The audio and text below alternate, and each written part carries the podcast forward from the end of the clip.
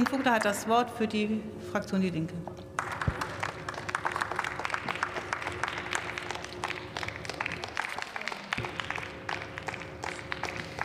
Sehr geehrte Frau Präsidentin, Kolleginnen und Kollegen! Über die Stimmungsmache der AfD mit fehlinterpretierten und manipulierten Daten haben wir ja vorhin schon gesprochen.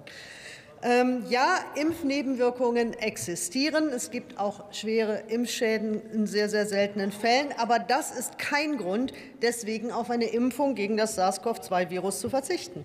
Denn die Risiken einer Corona-Erkrankung überwiegen die Risiken einer Corona-Impfung bei weitem. Allein gestern starben wieder 143 Menschen im Zusammenhang mit Covid-19. Zehntausende leiden an Long-Covid oder Post-Covid. Das Virus greift offenbar ganz unterschiedliche Organe an, und wir verstehen immer noch viel zu wenig, wie es das eigentlich tut und was man dagegen tun kann.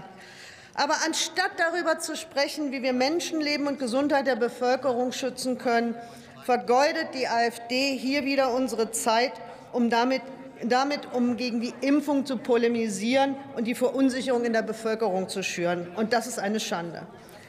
Kolleginnen und Kollegen, ich habe da mal was vorbereitet. Ich habe meine Grafik mitgebracht eine Grafik, die den Zusammenhang herstellt zwischen Impfquote und Übersterblichkeit. Denn an dem ganzen falschen Zeug, was Sie erzählen, ist ja eins richtig. Wir haben eine deutliche Übersterblichkeit in einigen Bundesländern. Das sind aber genau die Bundesländer, in denen Ihre Propaganda auf fruchtbaren Boden gefallen ist und wo Sie mit der Verunsicherung der Menschen dazu beigetragen haben, dass wenige sich haben impfen lassen. Die sind nämlich hier oben.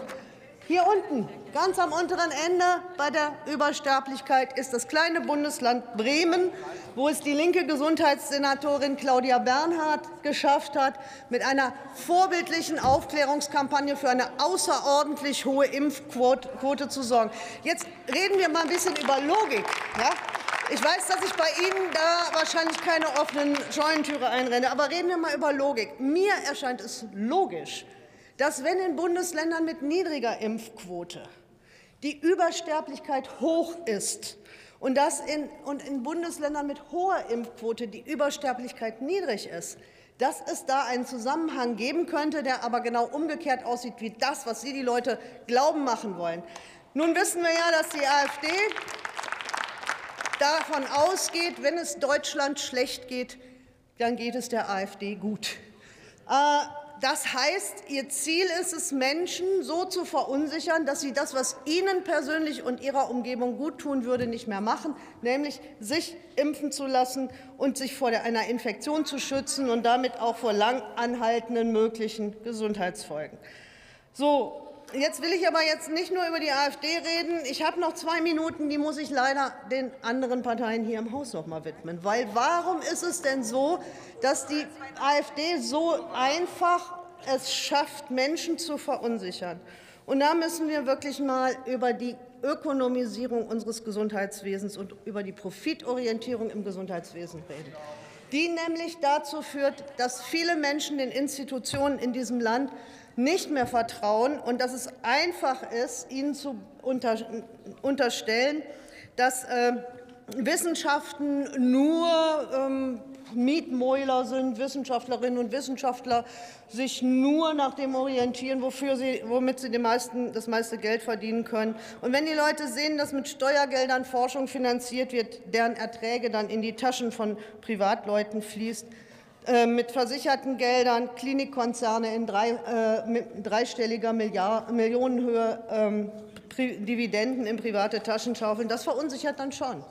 Und deswegen finde ich, Herr Lauterbach hat vollkommen recht, wenn er sagt, wir müssen die Ökonomisierung, Ökonomisierung im Gesundheitswesen zurückdrängen.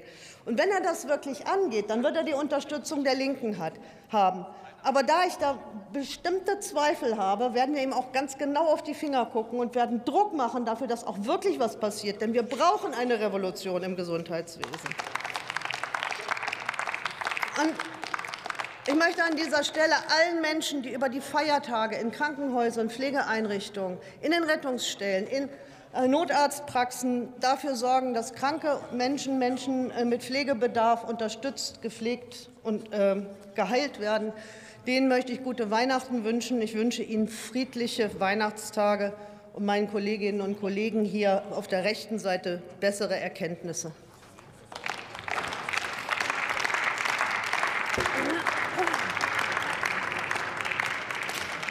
Das Wort hat die Kollegin Christine Aschenberg,